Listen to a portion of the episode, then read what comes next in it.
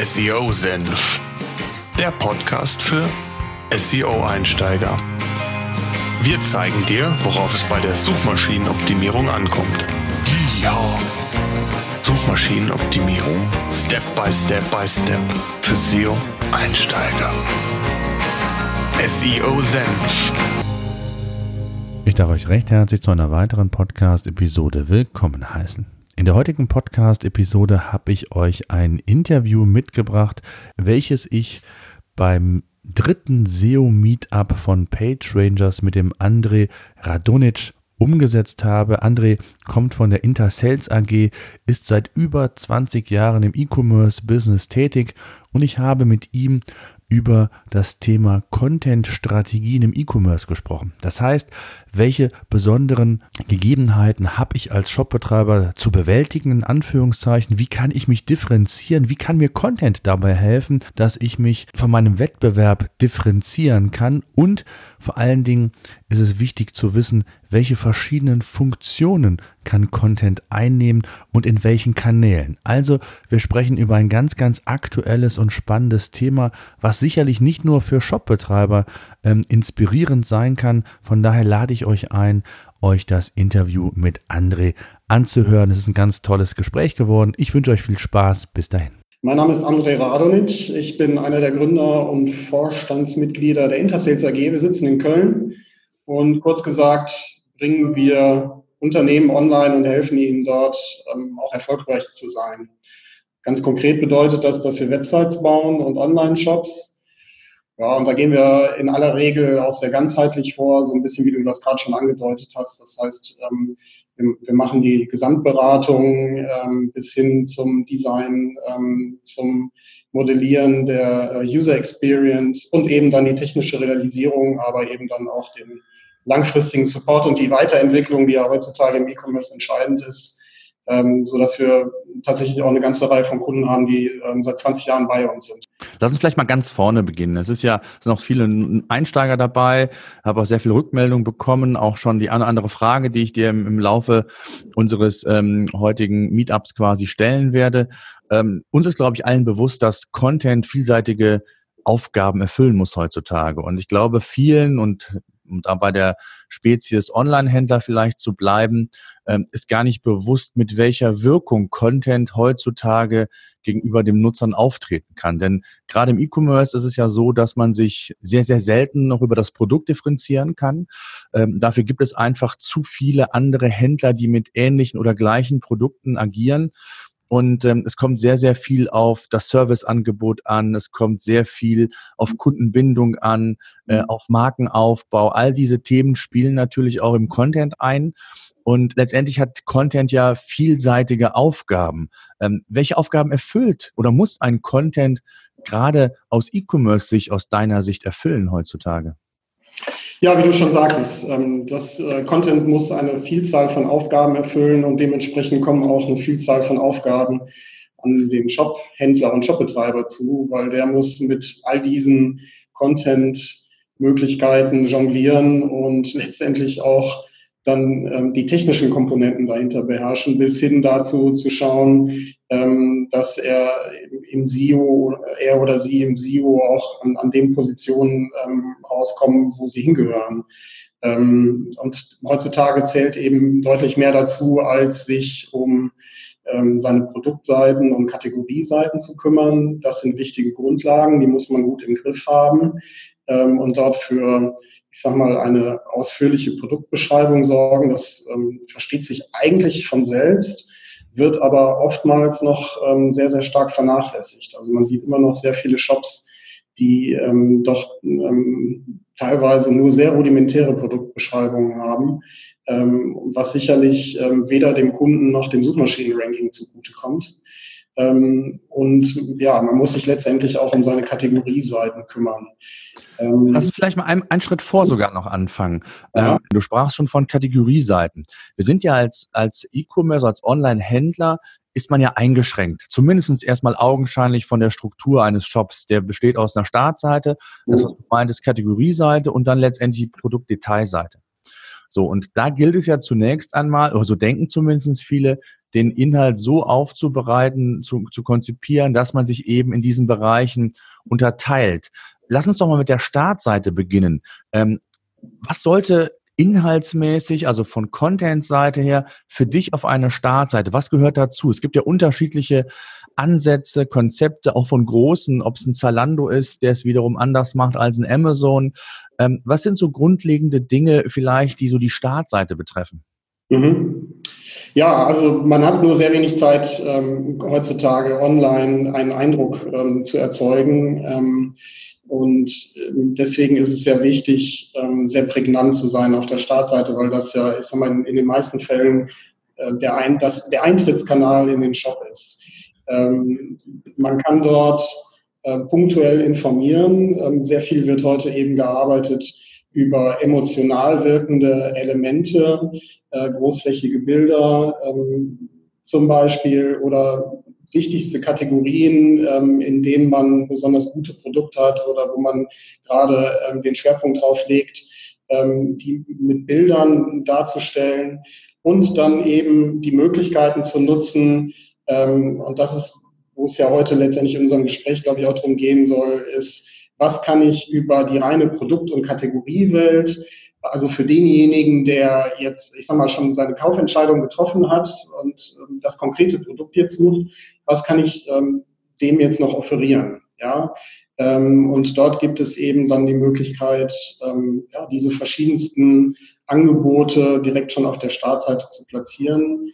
Ähm, ob das Ratgeber sind, ähm, ob das ähm, Tutorial-Videos sind, ob das Unboxing-Videos sind, ähm, bis hin zu, ähm, wenn es sehr erklärungsbedürftige Produkte sind, ähm, auch ein Glossar oder ein FAQ, die weitere Vorteile dann nachher wieder für mich bringen. Also ein Glossar ist in der, in der Regel dann eine Liste meiner wichtigsten Keywords und verlinkt dann automatisch zum Beispiel zu den ähm, betreffenden Kategorieseiten.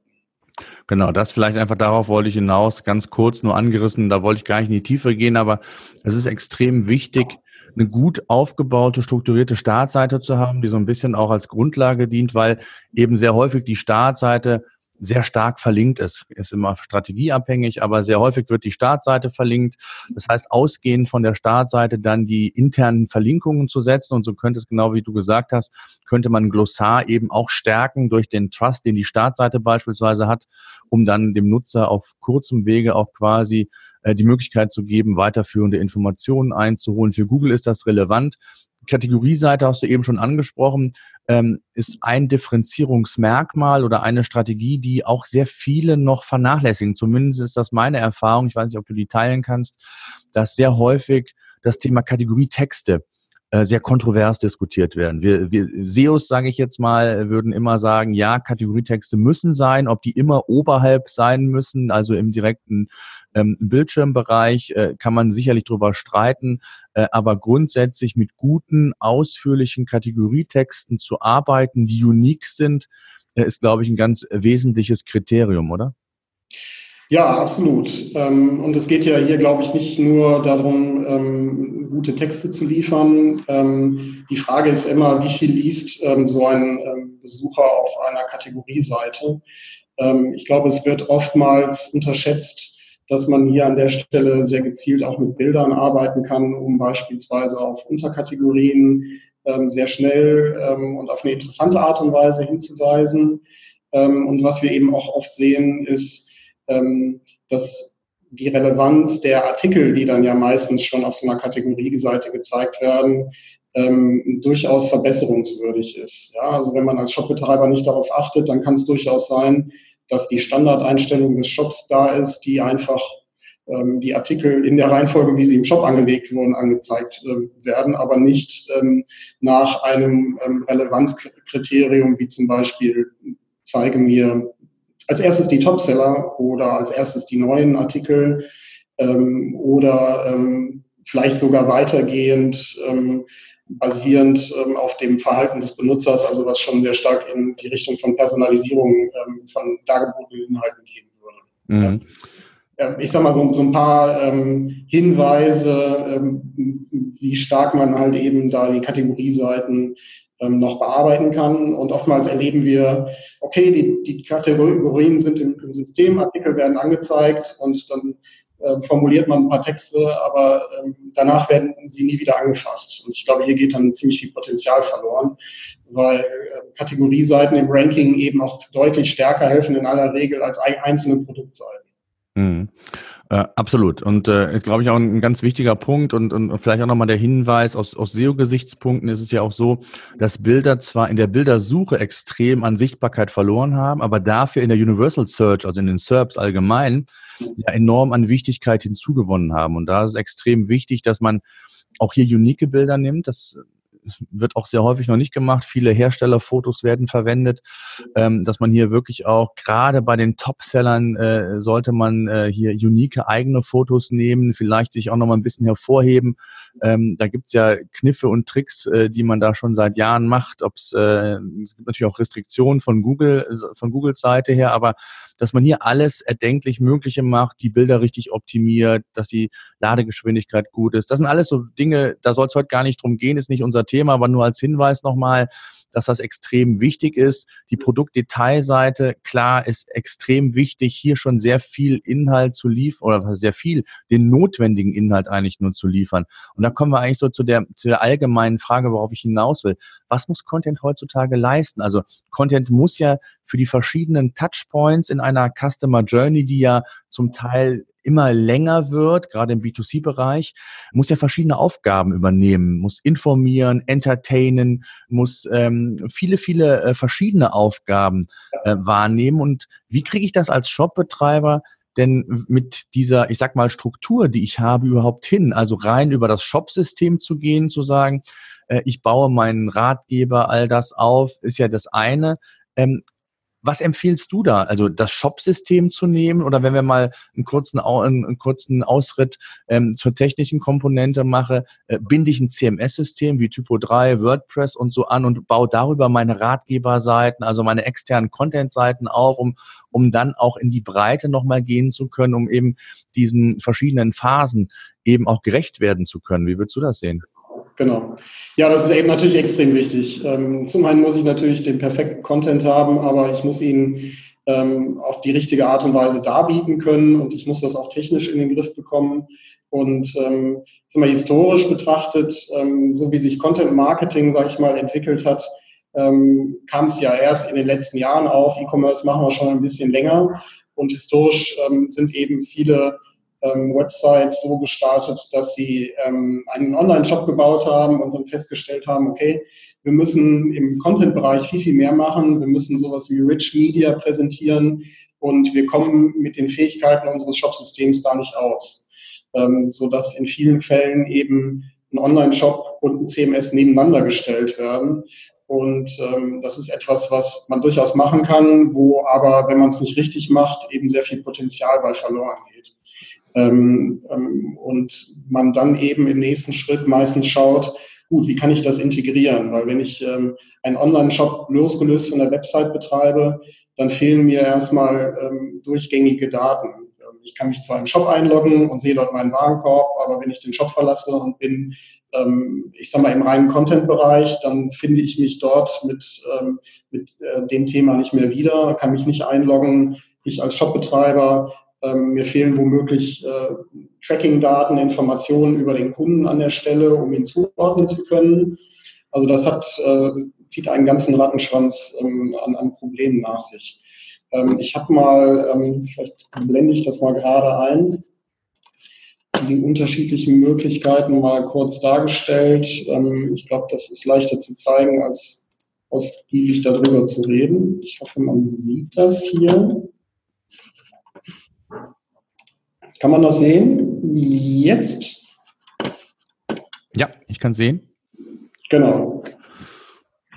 So, was ich ähm, mindestens erreichen möchte, wenn ich einen Shop und ein CMS betreibe, ähm, side by side, wie man das auch nennt, ähm, ist, dass die sozusagen vernetzt unter demselben Frontend laufen. Ähm, weil das ist eigentlich aus meiner Sicht die Mindestanforderung. Äh, dem User darf ich das nicht aufbürden, dass meine Technik ähm, ich sag mal, nicht so optimal ist. Ja. Ähm, und der, der sollte keinen sogenannten Medienbruch erfahren. Der loggt sich an einer Stelle ein, findet überall dieselbe Navigation, ähm, hat zum Beispiel auch eine zentrale Suche. Ähm, das wären alles so Anforderungen, die ich persönlich an so etwas stellen würde. Ähm, das heißt zwei Systeme und ein Frontend. Ähm, und die Frage ist aber, wie realisiert man das? Ähm, ein Ansatz ist, den Shop zum führenden System zu machen. Ähm, das wird oft so gemacht, weil der Shop meistens das funktional mächtigere System ist, weil da die meisten Daten über meine Kunden drin stecken. Und letztendlich ähm, sorge ich in, ich sage jetzt mal, in irgendeiner Weise dafür, dass das CMS ähm, unter den Shop drunter geschoben wird ähm, und dort sichtbar wird. Das kann ähm, über den Austausch von Daten passieren, das kann online über eine API passieren. Ähm, es gibt Plugins für ähm, verschiedenste ähm, Shop-CMS-Kombinationen oder Konnektoren, über die ich das machen kann. Also ein Beispiel ist in der Magento-Welt gibt es ein schickes kleines Plugin, was mir WordPress relativ nahtlos anbindet, ähm, so dass ich ähm, diese Variante erreichen kann. Ähm, natürlich gibt es dann auch den umgekehrten Weg. Es kommt immer so ein bisschen darauf an, aus welcher Welt man kommt. Ähm, hat man jahrelang ähm, in sein CMS investiert, ähm, ist dort super Content, super aufbereitet, ähm, erfüllt eigentlich alle Wünsche. Ähm, aber ich muss eben noch schauen, dass ich sozusagen diesen Commerce-Teil abbilde. Ähm, dann kann genau der umgekehrte Weg eben durchaus auch der richtige Ansatz sein. Ähm, eine Variante, die erst so seit ein paar Jahren richtig im Kommen ist, die ich für viele Shops für sehr gut geeignet halte, ist, ja, den Shop nicht nur zum führenden System, sondern zum alleinigen System zu machen. Ähm, das ist etwas, was ähm, viele Vorteile hat. Ich habe es nur mit einem System zu tun. Ich muss nur ein System warten. Ich muss keine Schnittstellen dazwischen haben. Ich habe überall im System alle Funktionen zur, Verfügung. Äh, zu, zur Verfügung. Ähm, wie macht man das? Indem man ähm, ja, auf die Fähigkeiten neuerer Art bei einigen Shop-Systemen setzt, ähm, die halt eben ich sag mal, in den letzten Jahren sehr viel an ihrem integrierten Content-Management-System gearbeitet haben. Jedes Shop-System hat ein, ein CMS. Ähm, die Frage ist, was leistet es? Bei vielen leistet es nicht sehr viel. Man muss teilweise sehr viel HTML selber coden. Ähm, das ist alles nichts, was einen nahe im Content-Marketing vorwärts bringt, weil da möchte ich mich eigentlich nicht mit der Technik rumschlagen, sondern den Content, den möchte ich rausbringen. Und zwar so einfach wie möglich. Ähm, ja, es gibt verschiedenste Beispiele. Ähm, Shopware hat seit einigen Jahren die sogenannten Einkaufswelten. Das ist ein Tool, was visuell per Drag and Drop die Möglichkeit bietet, äh, sehr ansprechende Landingpages zu bauen ähm, und das auch schon ähm, mobil optimiert. Bei Magento gibt es neuerdings etwas, das nennt sich Page Builder. Ähm, das ist auch ein visueller Editor, mit dem man ähm, ja, sehr interessante, sehr viele Dinge anstellen kann und in aller Regel dann eben keine HTML braucht. Ähm, und auch bei Oxid ähm, gibt es so eine Geschichte. Und damit habe ich dann eben mit all diesen Ansätzen die Möglichkeit, dafür zu sorgen, dass ich die, ähm, die Inhalte verzahne. Also wenn ich jetzt nochmal die zwei Welten betrachte, die du ja eben auch schon angesprochen hast, nämlich ich habe sozusagen meinen Commerce-Teil mit Kategorien und Produkten und Preisen und allem, was da dran hängt. Ähm, und ich baue meine, meine Content-Welt zu verschiedensten Zwecken mit verschiedensten Zielen, dass ich die sinnvoll ähm, miteinander in, in Relation bringe. Ja? Dass ich einen Blogartikel schreiben kann, ähm, in dem ich auf einfachste Art und Weise äh, die betreffenden Produkte verlinke. Ja, man findet ähm, inzwischen ähm, im Internet sehr schöne Beispiele dafür.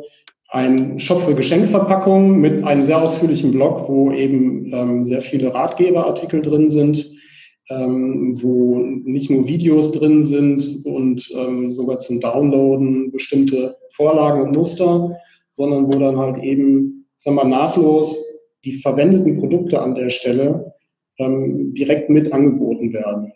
Ja, und das ist ähm, das, was ich meine, dass ähm, Inhalte so verzahnt sind, dass sie im Grunde genommen eine Welt bilden. Ne? Es gibt zumindest nach außen keine Unterscheidung ähm, technischer Art, oder von der Datenstruktur. Ähm, ist es jetzt ein Produkt, ist es eine Kategorie, ähm, ist es ein Blogartikel, ein Ratgeberartikel oder wie auch immer.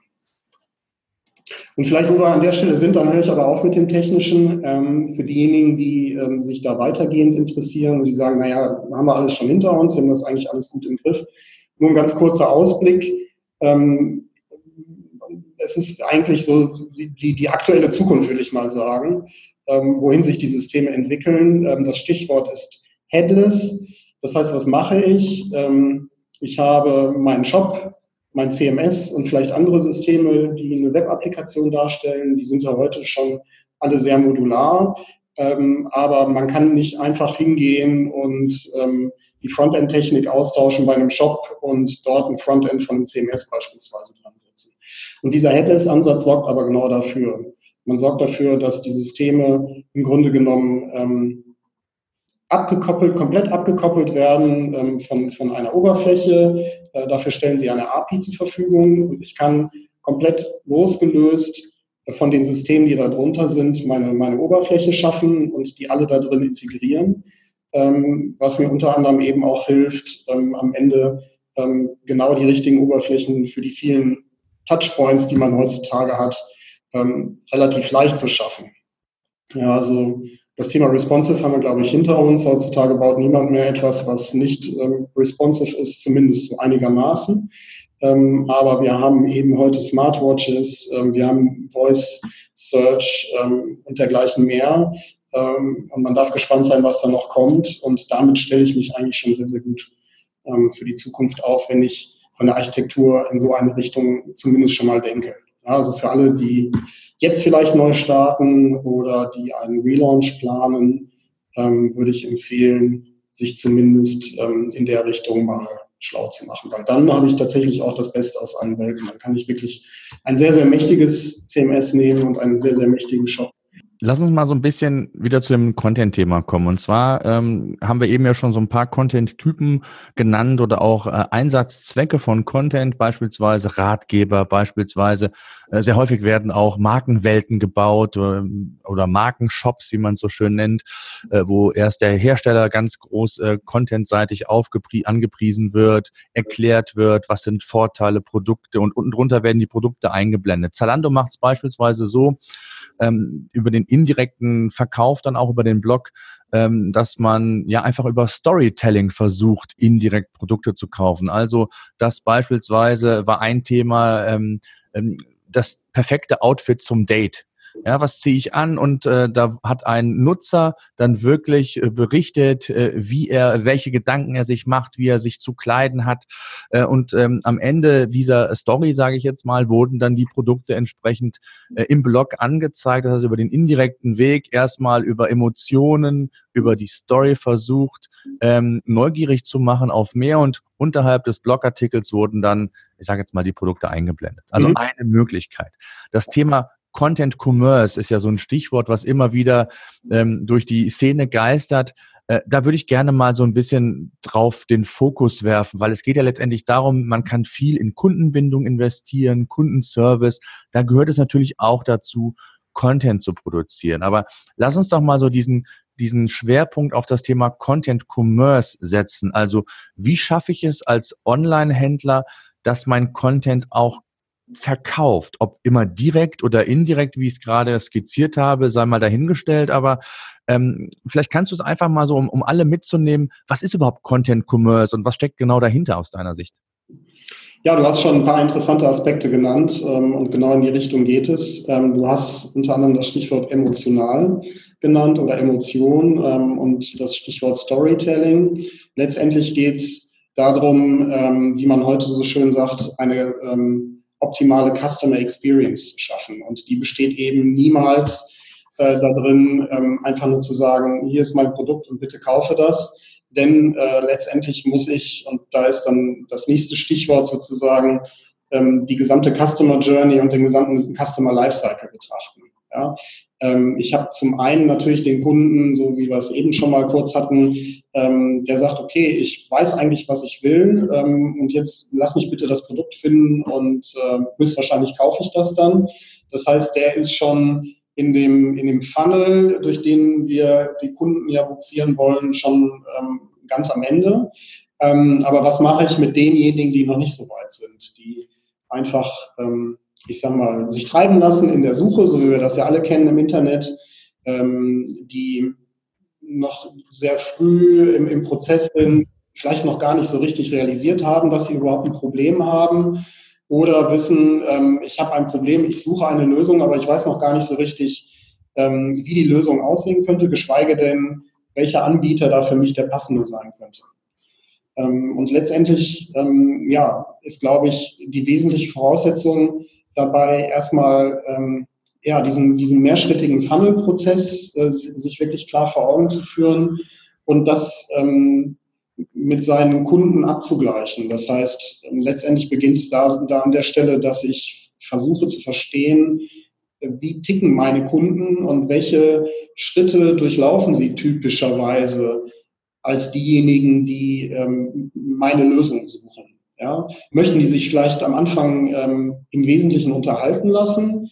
Ähm, suchen die was fürs Herz? Ähm, stolpern die über meine Seite, weil ich da ein interessantes Rezept ähm, angeboten habe, das ich nachkochen kann? Und kommen die dann später wieder, weil sie sich daran erinnern und sagen, okay, ähm, den Kochtopf, ähm, den kaufe ich jetzt dort. Also letztendlich, ja, die Bedürfnisse zu versuchen, sozusagen entlang dieser Kette oder entlang dieses Funnels zu verstehen und ähm, für jeden Schritt sozusagen den passenden Inhalt anzubieten. Und ähm, ja, das geht zum einen, ähm, wie du es ja eben auch schon gesagt hast, über, über die Aufmerksamkeit, die man damit schafft, über die, den Erinnerungswert, den man schafft, über das Gefühl, ähm, sich gut aufgehoben zu fühlen, ähm, bis hin dazu, dass ich, ich sage jetzt mal, durch eine reine Produktdarstellung es nicht unbedingt schaffe, als ähm, Experte oder besonders kompetent in meinem Thema rüberzukommen, sondern ähm, für die letztendliche Kaufentscheidung muss ich, muss ich dieses Vertrauen schaffen, ähm, was man eben oftmals über ja, so vertrauensbildende Elemente ähm, besser hinbekommt, äh, die man besser über, ich sag mal, Content hinbekommt, als wenn man einfach nur eine relativ dröge ähm, Produktbeschreibung ähm, ins Netz stellt. Ähm, sei die auch noch so gut ähm, über Kategorieseiten abgebildet. Ähm, äh, letztendlich geht es darum, trifft er jetzt die Kaufentscheidung dann an der Stelle oder nicht. Mhm. Das und, heißt, äh, genau wie du gesagt hast, glaube ich, das Wichtige ist erstmal, dass man die Zielgruppe versteht. Und ich glaube, da fängt es bei vielen an, schon oftmals zu scheitern, zu sagen, ich produziere Content aus dem Bau heraus, aber ich weiß gar nicht, für wen ich den Content produziere. Und dann im zweiten Schritt vielleicht auch mal ähm, ein SEO-Tool oder irgendein anderes Keyword-Tool auch mal zu, benötigen, äh, zu benutzen, um zu schauen, gibt es da überhaupt eine Suchnachfrage? Also ist bei Google im organischen Bereich zu bestimmten Keywords überhaupt eine Suchnachfrage? Es bringt mir nichts, wenn ich Zalando bin und habe einen Schuh XY oder eine Kategorie Schuh, die aber so gut wie gar nicht äh, nachgefragt wird, dann kann ich vielleicht meine Ressourcen in andere Kategorien, andere Themengebiete stecken, wo wesentlich mehr ähm, Reichweite und letztendlich auch dann Nachfragevolumen erzeugt werden kann. Ich glaube, das ist ein ganz, ganz wichtiger Aspekt, den man hier auch nochmal erwähnen soll, den wir auch schon mal im, im, im SEO-Meetup vorab, ähm, im, im zweiten äh, SEO-Meetup im Mai besprochen haben, dass man erstmal sich wirklich Gedanken macht, nicht nur wie sollte der Content aussehen, sondern für wen schreibe ich das und ist überhaupt Potenzial da? Ich glaube, das ist ein ganz wichtiger Aspekt nochmal. Ne? Ja, absolut. Also da, dem kann ich nichts hinzufügen. Ähm, und wenn man sich darüber klar geworden ist, ähm, sollte man meiner äh, Ansicht nach unbedingt hingehen und ähm, sich virtuell seine Kunden als Persona auch abbilden. ich will da jetzt nicht in die Einzelheiten da äh, äh, hineingehen, aber letztendlich geht es darum, seine, so, so, seine prototypischen, typischen Kunden abzubilden, denen einen Namen, ein Foto zu geben, weil eben die Erfahrung zeigt, dass man dann ähm, wesentlich besser in der Lage ist, ähm, sich ähm, letztendlich in seine Kunden hineinzudenken und sehr gezielt für sie diesen Content zu erschaffen. Egal, ob das jetzt ein Text ist, ein Video ähm, oder ein Bild auszuwählen oder wie wir es eben hatten, ähm, ja, wie gestalte ich denn jetzt diese Startseite? Welche Elemente bringe ich denn tatsächlich darauf unter? Ja, ähm, ich möchte tunlichst vermeiden, dass so, sagen wir, nach eigenem Gutdünken äh, zu machen, sondern ja, möglichst nah entlang dessen, ähm, welche Customer Experience erwartet der Kunde? Was kann ihm helfen in, in, in der Phase seines, ich sag mal, Suchens, ähm, sich zu orientieren und aus dem Suchenden letztendlich dann einen Kunden zu machen? Mhm. Absolut. Das heißt, äh, wenn man Content Commerce mal so zusammenfasst, ähm, korrigiere mich, ist es eigentlich die Kunst, Content in den verschiedenen Phasen, in den verschiedenen Kanälen, wo sich meine Zielgruppe befindet, zu publizieren und das in der Form, wie es halt jeder Kanal notwendig oder für jeden Kanal relevant ist. Das heißt, wenn ich zum Beispiel, und, und da ist es nicht so, dass ich immer wieder das Rad neu erfinden muss, sondern wenn ich beispielsweise ein Video produziere, dann kann ich es auf der einen Seite für meinen YouTube-Kanal verwenden.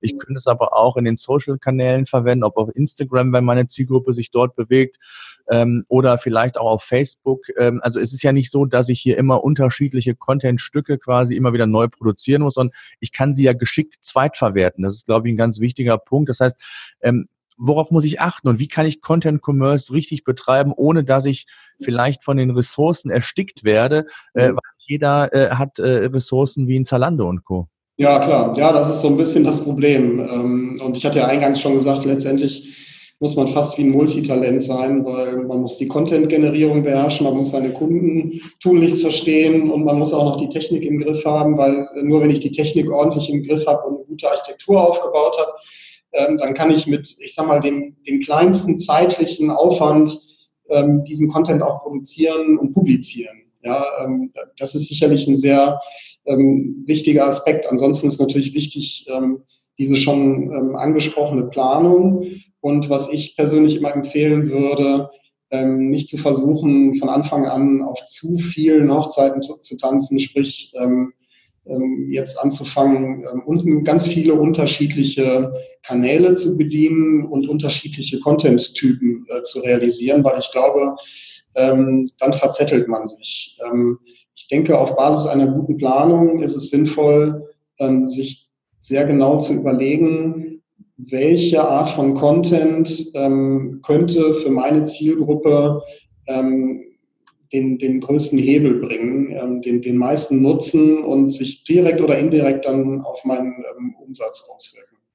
Ja, wir haben bei vielen unserer Kunden gesehen, dass die sich sehr stark auf Ratgeber aller Art ähm, konzentrieren. Ähm, und ich sage mal, die blenden dann unter Umständen als Shopbetreiber erstmal aus, dass ich mich jetzt ähm, ja, Tage und Wochen lang um ähm, ja, vielleicht die Pflege des FAQs oder eines Glossars oder das Erstellen von Whitepapern kümmere, sondern die versuchen das ähm, tatsächlich äh, zu perfektionieren und dann, ich sag mal, den Erfolg zu messen und zu optimieren ähm, und dann, ja, diese ganzen Hebel, ähm, die du schon angesprochen hast, diese Multiplikatoren auch zu nutzen, zu sagen, okay, jetzt habe ich den perfekten Ratgeber für meine wichtigsten Kategorien ähm, und ich versuche das jetzt stärker über Social Media rauszubringen, um ich sag mal, den Traffic ähm, zu erhöhen, die Sichtbarkeit zu erhöhen, ähm, um dann durch, durch weiteres Messen ähm, und Testen eben auszuprobieren, wie, wie kann ich das, was ich da jetzt gerade tue,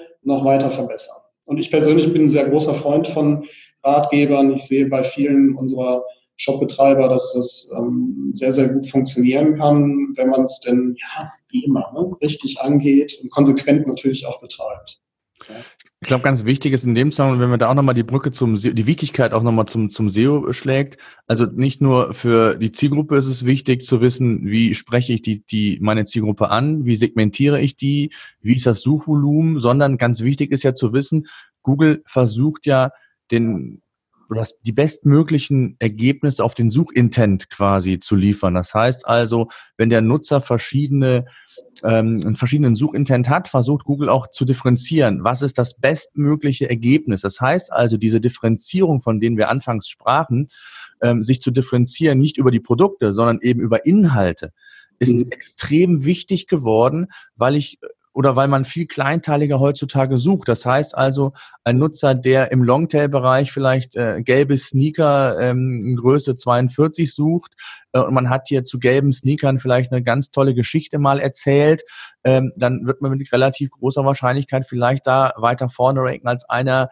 der nur äh, blaue Sneaker hat und da nichts drüber äh, geschrieben hat bislang oder wie auch immer. Ist ein, ganz simples, vielleicht auch blödes Beispiel, aber ich hoffe, es, es, es kommt rüber, was ich damit sagen will. Also es ist wichtig, dass man möglichst kleinteilig versucht, sich zu differenzieren, ob das über ein Thema ist, über ein Produkt, über eine Kategorie, das ist dann wieder eine Strategie, die muss, glaube ich, jeder selber für sich ähm, auch festlegen. Und da gibt's auch nicht das, äh, den, den universellen Plan für, sondern es haben schon viele gezeigt, ähm, dass man auch über gute ähm, ich sag mal, indirekte Verlinkungen auf Kategorieebene äh, gute Sichtbarkeit erzeugen kann. Es muss nicht immer auf Produktebene eine Sichtbarkeit erzeugt werden. Das heißt also, das Thema Content, Commerce, wo wir heute oder gerade jetzt auch im, im Vermehrt darüber sprechen, äh, geht ja in die Richtung, dass ich eben den richtigen Content zur richtigen Zeit quasi zur Verfügung stelle und dann im richtigen Kanal.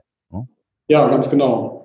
Und die Kanäle sind heutzutage vielfältig. Ähm, und ich, ich stimme dir an allem zu, was du gesagt hast. Ähm, ich habe durch ähm, den zusätzlichen Content, den ich schaffe, eben ganz neue auch Verlinkungsmöglichkeiten, wo ich ähm, auf vielfältige Weise zwischen meinen Kategorien und Produkten und diesem Content hin und wieder zurück verlinken kann. letztendlich gewinne ich dort massiv Sichtbarkeit. Und zu diesen Möglichkeiten, Ideen, was man an Content schaffen kann, gehören Beispielsweise auch Videos. Ja, über Videos wird ja lange geredet. Ähm, es werden viele Videos produziert, aber gerade im E-Commerce, ähm, bei allem, was ich sag mal kleiner als sowas wie Zalando ist, ähm, sieht man es eben doch noch sehr selten. Aber da, wo man sieht, ist es definitiv so, dass das sehr, sehr gute Resultate bringt, weil letztendlich darf man nicht vergessen, dass YouTube, ich frage mich jetzt nicht nach welcher Stelle, aber ich könnte mir vorstellen, dass YouTube quasi, wenn man das als Suchmaschine betrachten würde, direkt hinter Google kommt, ja, von seiner Bedeutung. Ähm, und wir haben dort verschiedene Kunden, die da extrem, ähm, extrem erfolgreich sind. Ähm, also so erfolgreich, dass, äh, dass man es wirklich gar nicht glauben mag. Ich würde dazu gerne einmal kurz so ein Beispiel zeigen. Mhm. Ähm, dieser Webshop verkauft etwas relativ Dröges, nämlich Bodenbeläge.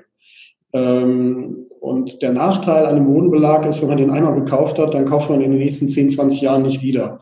Ähm, das ist das, was so ein bisschen schwierig macht. Ähm, aber die Chance hier war eben offensichtlich, dass es online so gut wie keine Beratung gibt. Und man hat hier sehr stark in sehr ausführliche Ratgeber investiert. hier sind rund 80 Artikel in dem Blog, der an den Shop angeschlossen ist. Aber, und ähm, das ist letztendlich der Knaller schlechthin, ähm, womit dieser Shop äh, groß geworden ist, die produzieren wirklich am laufenden Meter Beratungsvideos, wo die äh, letztendlich zeigen, im Wesentlichen, wie verlegt man selber diese Produkte oder was muss man beachten. Ähm, ich will jetzt dieses Video nicht zeigen, aber ich möchte mal hier auf die Anzahl Aufrufe hinweisen. Ja.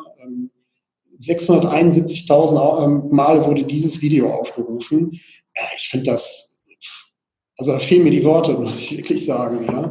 Und man kann sich vorstellen, äh, welchen Traffic das bringt. Bei allen Videos ist am Ende dann noch ein Gutscheincode mit drin, so nach dem Motto, vielen Dank, dass du das Video angeguckt hast und du bekommst jetzt noch einen Rabatt in unserem Shop. Ähm, und letztendlich, ich habe eben mal geschaut, was ich jetzt auf die Schnelle finde, wenn man sich den Kanal anguckt, dann haben wir insgesamt schon 17 Millionen Aufrufe von den ihren Videos verzeichnet. Das ist eine kleine Firma. Ich kenne diese Firma ähm, und ähm, die investieren ungefähr zwei bis drei Tage, um so ein 15, 10 bis 15-minütiges Video zu machen, aber sie machen es eben seit Jahren. Und ähm, ja, hieran kann man sehr gut ablesen, welchen, finde ich, welchen Hebel, ähm, ja, wie du gesagt hast, Content Commerce oder Content Marketing im Zusammenspiel mit meinen Online-Handelsaktivitäten ähm, eben haben kann. Hm. Absolut. Ähm, was mich noch interessieren würde, wir haben ja, oder gerade auch das Thema Content ist ja, implizieren viele damit, dass es nicht nur um Text geht, sondern genau das, was wir eben auch gesagt haben, um, um Bilder, um Videos, um Podcasts, um also verschiedene andere Medien spielen ja eine Rolle, wo Content eine Rolle spielt. Nichtsdestotrotz ist natürlich Text immer noch sehr, sehr wichtig. Äh, aber die Kombination ist, glaube ich, das Entscheidende, dass man es wirklich schafft, die richtige Kombination der verschiedenen Content-Formate so zu verpacken, dass man den Nutzer eben in den jeweiligen Kanälen, die er präferiert, abholt. Ja. Ähm, jetzt lass uns mal den Schwenk Richtung Mobile machen. Das war eine Frage, die uns auch im Vorfeld gestellt wurde. Content und Mobile. Ähm, jetzt ähm, sind wir ja gerade bei dem Thema Content Commerce, Sichtbarkeit. Wie schaffe ich es, Content so zu bauen, dass ich damit indirekt oder direkt quasi verkaufe? Ähm, gibt es hier Aspekte aus deiner Sicht, die ich, berücksichtigen muss, ob ich das ganze Thema Mobile oder ich sag mal klassisch für den Desktop aufbereite? Wir haben eben gesagt, responsive setzen wir heutzutage voraus, aber gibt es da irgendwie Differenzierungsmerkmale aus deiner Erfahrung, aus deiner Sicht? Also grundsätzlich ähm, würde ich davon ausgehen, dass man ähm, zunächst mal versucht, sämtliche Inhalte für, für, für Mobile wie für Desktop zu planen.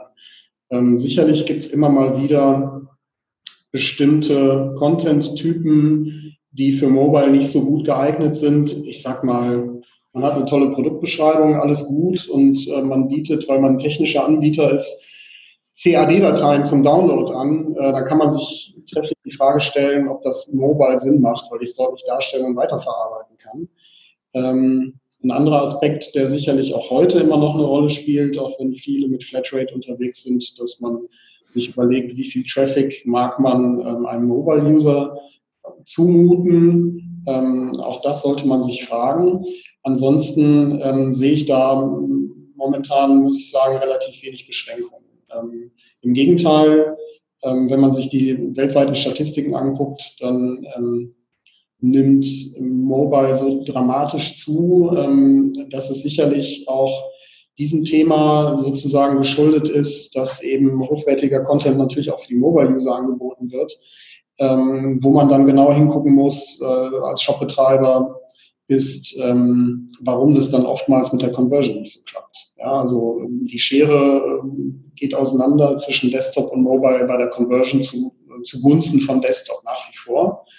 Ähm, und ich glaube, wenn man sich mit diesen Themen beschäftigt, ähm, dann wäre das etwas, wo man ähm, vorrangig hinschauen sollte. Und das ist eben dann im Einzelfall, äh, muss man dann gucken, äh, liegt es daran, dass ich nicht den passenden Content an der richtigen Stelle oder zur passenden Zeit anbiete? Oder sind es ganz simple Fragen der Usability oder der Ladezeit oder weil der Checkout nicht ähm, optimiert ist? Ähm, durchgängig für, für all diese Geräte. Mhm. Ähm, was würdest du sagen, gerade, du hast eben ein Stichwort genannt, da würde ich gerne nochmal drauf aufspringen, Thema Conversion Rate auch.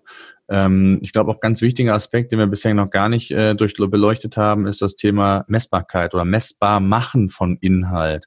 Ähm, also das, was wir eingangs gesagt haben, nicht nur aus dem Bauch heraus entscheiden, ähm, welche Art von Content ist äh, scheinbar wichtig, relevant, wird nachgefragt bei Google, äh, um bei dem äh, Beispiel zu bleiben, sondern auch nachzuvollziehen, ob und welcher Content in welcher Form wie erfolgreich ist. Ähm, hast du da den einen oder anderen Tipp? Habe ich da den einen oder anderen Tipp? Ich muss sagen, was Analytics äh, angeht, äh, gibt es bessere Experten als mich. Ähm, ich kann nur darauf verweisen, dass man von Anfang an versuchen sollte, die Dinge messbar zu machen. Ähm, wenn man beispielsweise in Richtung Personalisierung seines Contents geht, ähm, dann ist das etwas, was dort sehr stark mit abfällt. Ja, weil ähm, Personalisierung baut immer darauf auf, dass ich ein sehr tiefgehendes Tracking habe, wo das System versucht mitzuschneiden, zu verstehen, was interessiert diesen Anwender, wie verhält er sich auf meiner Seite, also beispielsweise, wonach hat er gesucht und auf welchen Eintrag im Suchergebnis hat er ähm, geklickt ähm, und wie ist sozusagen auch sein Klickpfad. Ähm, anhand dessen wird dann eine Segmentierung gebildet ähm, und ähm, anhand dieser Segmentierung und den Zielgruppen, die ich daraus erstelle, ähm, kann ich eben dann wiederum darauf äh, leichter schließen, welcher Content ist denn für wen tatsächlich relevant, bis hin dazu, wie er performt. Also das wäre sicherlich ein Ansatz, der da denkbar ist. Ansonsten, ähm, ja, die meisten Shop-Betreiber, die ich kenne, benutzen ähm, Google Analytics. Man muss dann dort ein bisschen mehr Aufwand äh, investieren unter Umständen, um entsprechende gezielte Tracker einzubauen, weil einen äh, eben besonders interessiert ähm, zu sagen, okay, ne, ähm, Blog zu, ähm, zu, zu Shop, ähm, wie gut funktioniert das und wie, wie gut funktionieren dort bestimmte Inhalte. Mhm. Ja, das heißt, was ist die besondere Herausforderung jetzt, wenn ich, wenn ich erstmal beide Bestandteile betrachte separat? Content auf der einen Seite, auf der anderen Seite das Shop-Umfeld. Ähm, ist es die Kunst, diese beiden Welten geschickt zu verknüpfen oder worauf geht's, worauf läuft es letztendlich hinaus, was gerade, wenn es darum geht, und das war ja auch unser Thema, wenn man um, sich um Content-Strategien äh, bemüht und darüber nachdenkt, äh, was gilt es da wirklich zu schaffen? Ja, also ich, ich glaube, du spielst da auf die, ich sag mal, letztendlich auf die Architektur meiner, meiner Internetplattform an. Ähm, und ich sag mal, gerade wenn man jetzt äh, vor einer Neuanschaffung steht oder gerade ein Unternehmen gründet oder gerade relaunchen will, dann sollte man dort ein sehr großes Augenmerk drauf legen.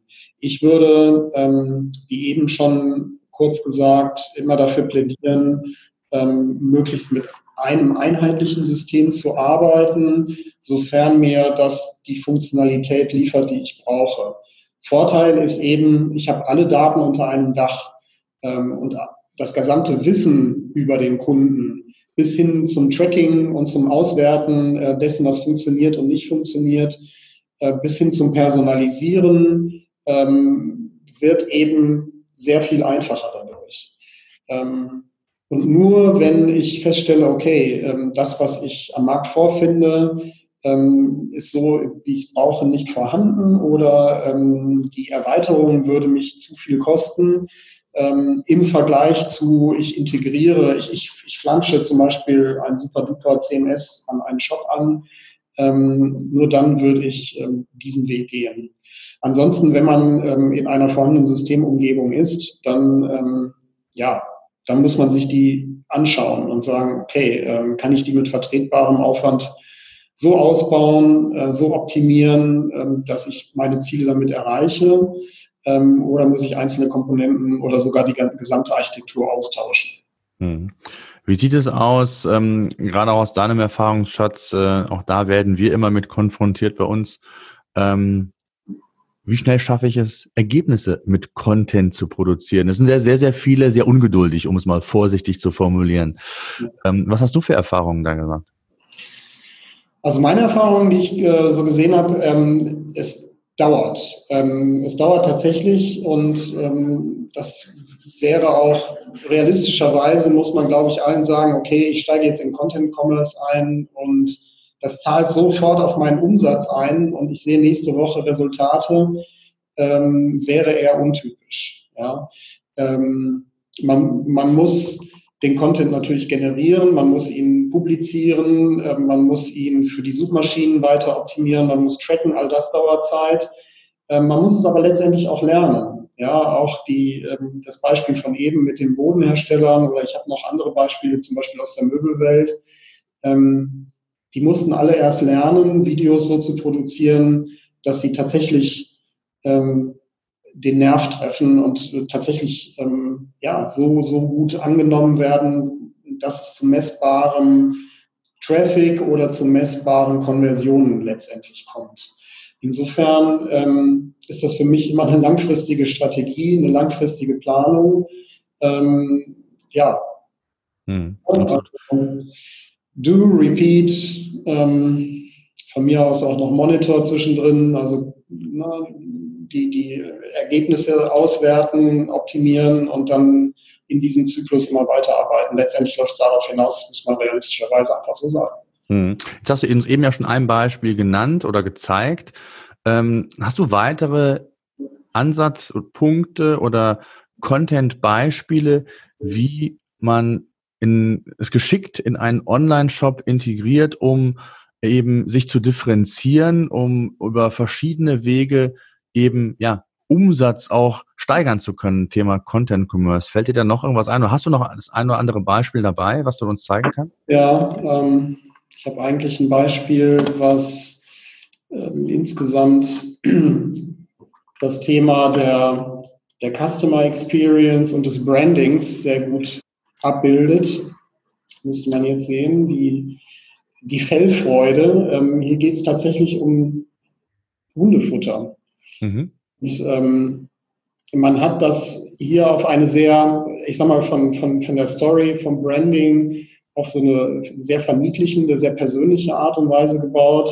Das zeigt sich dann im Content zum Beispiel, ich weiß nicht, ob man das hier erkennen kann, ja, durch mhm. solche wirklich ziemlich lustigen Spielereien. Aber ähm, ich glaube, dass oftmals ne, diese Liebe zum, zum Detail, das ist auch oftmals ähm, ein, ein differenzierendes Merkmal. Ähm, etwas, wovon man vielleicht dann jemandem auch erzählt und eine, eine, eine Weiterempfehlung gibt.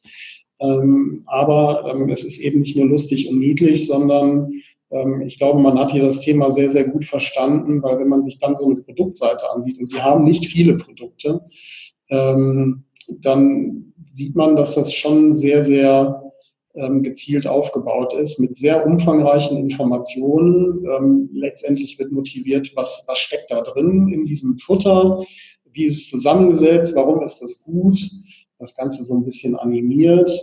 Ähm, man sieht, ähm, letztendlich ist hier eine ganze Menge passiert, bis hin dazu, äh, was sagen Hunde über dieses Thema. Ähm, also auch, ich sage mal, eine gewisse humorvolle Komponente, ähm, die da ähm, ja auch diesen Erinnerungswert da reinbringt und ähm, vielleicht etwas, äh, etwas dann auch äh, tatsächlich zum, zum Kauf animieren vermag. Mhm. Ich glaube, ein schönes Beispiel, um auch zu sehen, wie wichtig die Kombination dieser verschiedenen Content-Formate ist. Also nicht nur auf Bild, Animation, äh, sondern auch auf Text, Inhalt, der wichtig ist. Das Ganze auch aus SEO-Sicht dann nochmal ein bisschen ähm, mit Fettschrift hervorzuheben. Auch das mag Google. Das sind ja alles so Kleinigkeiten, die dann einherzahlen oder ein, drauf einzahlen, ich nenne es immer Relevanzsignale an Google zu übertragen. Ne? Also auch äh, für all jene, kurzer Werbeblock, ähm, Content, die Content Suite bei uns bei PageRangers zahlt ja genau darauf ein, äh, du kennst sie auch, du hast ja auch schon mal gesehen, dass man verschiedene Aspekte oder verschiedene Signale versucht, in den Text unterzubringen. Da ist die Keyword-Dichte, äh, ich glaube, ähm, ja, veraltet, die ist da nicht mehr ganz so relevant, wie das noch vor fünf oder zehn Jahren der Fall war, sondern es sind viel, viel mehr kleinere Aspekte und, und eben Relevanzkriterien, die heutzutage eine Rolle spielen, ob Google eben versteht, um was es inhaltlich geht. Also auch da nochmal ähm, seid ihr gerne eingeladen, euch das anzuschauen, ähm, im, im, Nachgang auch mal die Content Suite nochmal zu schauen, euch anzuschauen, was man da alles berücksichtigen kann, welche Analysen man umsetzen kann, um eben den perfekten Content zu entziehen. Und ich glaube, wir haben da ein ganz tolles Beispiel jetzt auch gerade nochmal gesehen. Äh, das Thema Story ist, glaube ich, extrem wichtig, sich zu differenzieren, weil sowas ja auch sehr schnell mal ja, virale Effekte, also auch in anderen Medien aufgreifen kann. Also es ist einfach wichtig und das ist, glaube ich, auch so eine, ähm, bevor wir äh, das vielleicht auch nochmal zusammenfassen oder du auch nochmal aus deiner Perspektive, was da gerade im Thema Content, Content Commerce wichtig ist, dass man sich eben auch hier differenziert, weil natürlich auch der eine oder andere Wettbewerber hat verstanden, dass ich Inhalte produzieren muss. Und äh, ich kann mich nicht nur äh, rein vom Produkt äh, differenzieren, sondern ich muss mich vielleicht sogar auch vom Inhalt äh, differenzieren und hier auch neue Wege gehen. Und äh, ich glaube, das, was wir gesagt haben, eben äh, das Ganze auch wirklich sehr, sehr zielgruppenspezifisch und beziehungsweise je nach äh, Phase, in der sich der Nutzer in der Customer Journey befindet, das Ganze aufzubereiten. Mhm. Ähm, genau. Was sind so aus deiner Sicht, lass uns das nochmal kurz zusammenfassen, so die wichtigsten Aspekte, äh, wenn es um das Thema Content, Content Commerce geht, ähm, damit wir das vielleicht nochmal ganz grob äh, zusammenfassen und dann nochmal auf einen gemeinsamen Nenner kommen. Ja. Ich habe auch dazu nochmal eine Folie vorbereitet, weil man das dann einfach ein bisschen griffiger vor sich hat. Ähm, also ich glaube, darin sind wir uns einig, dass Content Commerce für das Thema E-Commerce absolut Sinn macht, ähm, weil es halt eben verschiedenste wichtige Effekte mit sich bringt. Ähm, und Studien haben nachgewiesen, dass die Konversionsrate bis zum Sechsfachen steigen kann, indem man sich ähm, dieser Methoden äh, bedient. Ähm, und letztendlich, und das hast du ja eben auch bestätigt, ähm, es ist sehr, sehr wichtig ähm, fürs Google-Ranking und insgesamt für die Differenzierung. Für das Ganze, ne, das haben wir besprochen, brauche ich einiges an Hausaufgaben, die ich erledigen muss. Das heißt, ich muss meine technische Architektur gut im Griff haben, die muss sauber aufgesetzt sein. Ich muss eine entsprechende Planung haben, die vor allen Dingen in Betracht zieht, was haben meine Kunden für Bedürfnisse und sich darüber auch klar zu sein, an, in welcher Stelle ihrer sogenannten Journey ähm, muss ich sie womit abholen. Ähm, ja, und wie gesagt, nochmal mein Tipp, mit, mit einem dieser Content-Typen, ähm, zum Beispiel im Erstellen von, von Ratgebern, ähm, anzufangen und erstmal versuchen, ähm, das gut zu optimieren und Erfolge zu erzielen und letztendlich dann in diesem Zyklus von ähm, generieren, rausbringen, messen, weiter optimieren, ähm, dann ja immer weitermachen, weil letztendlich ist das Ganze aufwendig und äh, man muss es eben mit einem langfristigen Horizont sehen. Ich habe hier noch zwei Stichworte. Ähm, Thema Suche. Die sollte man auf jeden Fall immer im Blick haben, weil wenn ich schon tollen Content habe, dann sollte er auch gefunden werden und die Suche spielt eben eine sehr zentrale Rolle ähm, in, in diesem ganzen Kontext. Und das Thema Personalisierung haben wir eben auch schon angesprochen. Für mich ist das dann sozusagen der nächste sinnvolle ähm, Schritt, der sich anschließt, wenn ich super Content habe, wenn ich meine Kunden berate und emotional abhole ähm, und Trust schaffe, dass ich versuche, da noch ein, noch mehr rauszuholen, in, indem ich an, an dieser Relevanzschraube drehe und versuche, ähm, aus diesem Fundus von Content, den ich habe, noch relevanter äh, zu werden und dem vielleicht gar nicht das anzuzeigen, was ihn vielleicht gerade nicht interessiert, sondern genau sozusagen den Nagel auf den Kopf zu treffen. Jo. Mhm. Ah ja, vielen Dank. Also genau, ne, also das ist äh, genau das, was ich auch nochmal vielleicht ergänzend dazu sagen kann, ist auch aus unserer Erfahrung. Wir haben sehr viele E-Commerce-Kunden auch, die auch zum Beispiel über unser ähm, Content-Modul oder unsere Content-Module Textinhalte produzieren, das kombinieren über Videos und ähm, das ist einfach genau das, was wir, was du gesagt hast, es wichtig ist, die verschiedenen Relevanzsignale auch aus, aus, aus Google-Sicht einfach zu transportieren und dazu gehören halt unterschiedliche Content-Formate, also Video, Text, Bild und das, was wir eben auch besprochen haben. Äh, aber es geht sogar so weit, dass man auch, äh, früher hat man, erinnert sich vielleicht auch noch dran oder auch viele von euch, ähm, hat man diese Beschreibungen immer ausgeweist oder in weißer Schrift unterhalb der, der Webseite ganz früher angefangen, um Google entsprechende Hinweise zu geben. Das ist natürlich längst äh, Geschichte, äh, aber so gibt es auch weitere Relevanzsignale, die man eben versteckt im HTML quasi verstecken kann. Da ist zum einen das Thema Scammer.org, also Markups, strukturierte Daten, dann mhm. auch das Thema, ähm, ob es sinnvoll sein kann, äh, bestimmte Keywords ähm, innerhalb der Seite, in, den, in dem Title, in der Meta-Description oder vielleicht in Aufzählungen, wenn ich Aufzählungszeichen verwende, in Überschriften, also in den H-Überschriften zu setzen.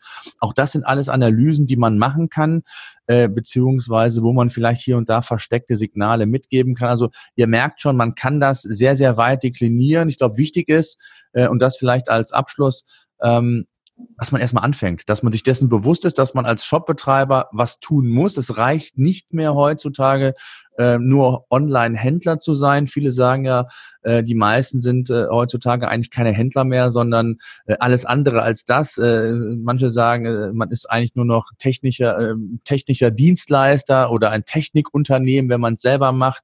Aber viel mehr geht es auch darum, die Kompetenz zu kombinieren, zu sagen, wie schaffe ich, schaffe ich es, meine Produkte letztendlich an den Mann oder die Frau zu bringen. Und das sind natürlich die verschiedenen Kanäle, da sind wir wieder im Marketing. Ähm, denn ohne das geht's nicht einfach nur mal eben den berühmten, die berühmte weiße Schrift unterhalb meiner Kategorie und hoffen, dass ich bei Google äh, und, und Co. ganz weit vorne gelistet bin. Die Zeiten sind eben vorbei. Ne? André, ich danke dir sehr für deine Zeit, für deine Einblicke und auch deine Erfahrungen, die du da mit uns geteilt hast.